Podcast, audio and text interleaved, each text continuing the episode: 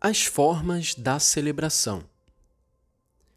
Seguindo as indicações do Concílio Vaticano II, o Ordo Penitenciae predispôs três ritos que, ressalvados sempre os elementos essenciais, permitem adaptar a celebração do sacramento da penitência a determinadas circunstâncias pastorais. A primeira forma, reconciliação individual dos penitentes, constitui o único modo normal e ordinário da celebração sacramental e não pode nem deve deixar-se cair em desuso ou ser descurada. A segunda, reconciliação de vários penitentes com confissão e absolvição individual, ainda que permita nos aspectos preparatórios realçar mais os aspectos comunitários do sacramento, vai confluir na primeira forma no ato sacramental culminante, que é o da confissão e a absolvição individual dos pecados. Por isso, deve ser equiparada à primeira forma no que toca à normalidade do rito. A terceira, ao contrário, reconciliação de vários penitentes com a confissão e a absolvição geral, reveste-se de caráter excepcional e não é, por isso, deixada à livre escolha, mas é regulada por uma disciplina especial. A primeira forma permite a valorização dos aspectos mais pessoais e essenciais que estão compreendidos no itinerário penitencial.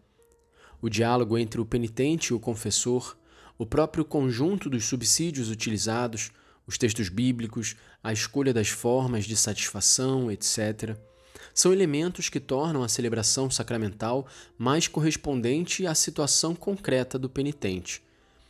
Descobre-se o valor de tais elementos quando se pensa nas diversas razões que levam um cristão à penitência sacramental.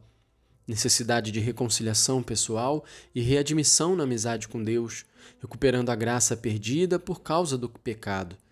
Necessidade de verificação do caminho espiritual e, por vezes, de um mais preciso discernimento vocacional. E tantas outras vezes, uma necessidade e um desejo de sair de um estado de apatia espiritual e de crise religiosa. Graças ainda à sua índole individual, a primeira forma de celebração permite associar o sacramento da penitência a algo de diferente, mas perfeitamente conciliável com ele. Refiro-me à direção espiritual. Por conseguinte, é óbvio que a decisão e o empenho pessoais estão claramente significados e solicitados nessa primeira forma. A segunda forma de celebração, precisamente pelo seu caráter comunitário e pela modalidade celebrativa que a caracteriza, faz ressaltar alguns aspectos de grande importância. A palavra de Deus, escutada em comum, tem um efeito singular em relação à sua leitura individual e evidencia melhor o caráter eclesial da conversão e da reconciliação. Essa celebração resulta particularmente significativa nos diversos tempos do ano litúrgico e em conexão com acontecimentos de especial relevância pastoral. Basta acenar aqui apenas que, para tal celebração, importa haver a presença de um número suficiente de confessores. É natural, portanto, que os critérios para estabelecer a qual das duas formas de celebração se deva recorrer sejam ditados não por motivações conjunturais e subjetivas, mas pelo desejo de obter o verdadeiro bem espiritual dos fiéis em obediência à disciplina penitencial da Igreja. Será bom recordar também que, para uma equilibrada orientação espiritual e pastoral neste campo, é necessário continuar a atribuir grande valor ao sacramento da penitência e educar os fiéis a recorrerem a ele, mesmo só para os pecados veniais, como atesta uma tradição doutrinal e uma prática já seculares. Mesmo sabendo e ensinando que os pecados veniais são perdoados também de outros modos, Pense-se nos atos de contrição, nas obras de caridade, na oração e nos ritos penitenciais. A Igreja não cessa de recordar a todos a singular riqueza do momento sacramental, também pelo que se refere a tais pecados. O recurso frequente ao sacramento, a que estão obrigadas algumas categorias de fiéis, reforça a consciência de que também os pecados menores ofendem a Deus e ferem a Igreja, corpo de Cristo e a celebração do mesmo sacramento torna-se para todos os cristãos ocasião e estímulo a conformarem-se mais intimamente com Cristo e a tornarem-se mais dóceis à voz do Espírito.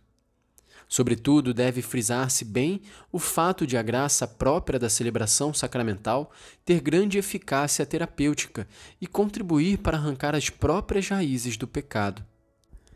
O cuidado dispensado ao aspecto celebrativo, com particular referência à importância da palavra de Deus, lida, evocada e explicada, quando for possível e oportuno, aos fiéis e com os fiéis, contribuirá para vivificar a prática do sacramento e para impedir que decaia para algo de formal e rotineiro.